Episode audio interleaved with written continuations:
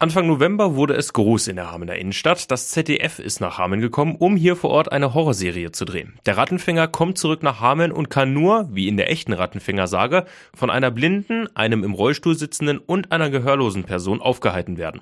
Für Radioaktiv war unsere FSJlerin Sophie Lange damals mit am Set, um mal hinter die Kulissen zu schauen.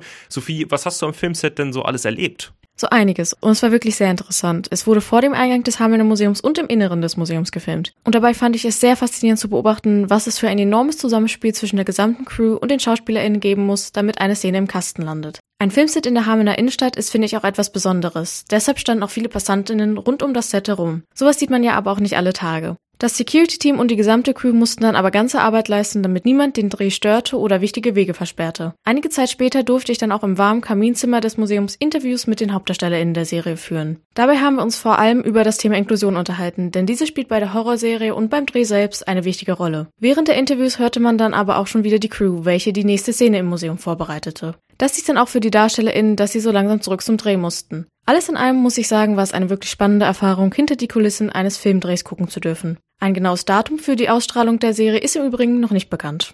In Karlsruhe wurde Mitte November ein deutschlandweit zu spürendes Beben ausgelöst.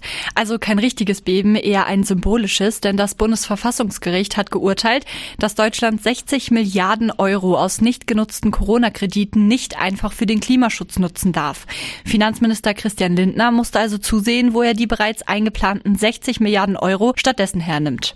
So viel Arbeit kurz vor Weihnachten hat sonst ja eigentlich nur der Weihnachtsmann. Apropos Weihnachtsmann, der findet auf dem Weihnachtsmarkt ja manchmal auch noch das ein oder andere Geschenk und passend dazu wurde der Hamelner Weihnachtsmarkt schon Ende November eröffnet und die Innenstadt ist seitdem ein Mix aus Glühwein, Kakao und leckerem Essen.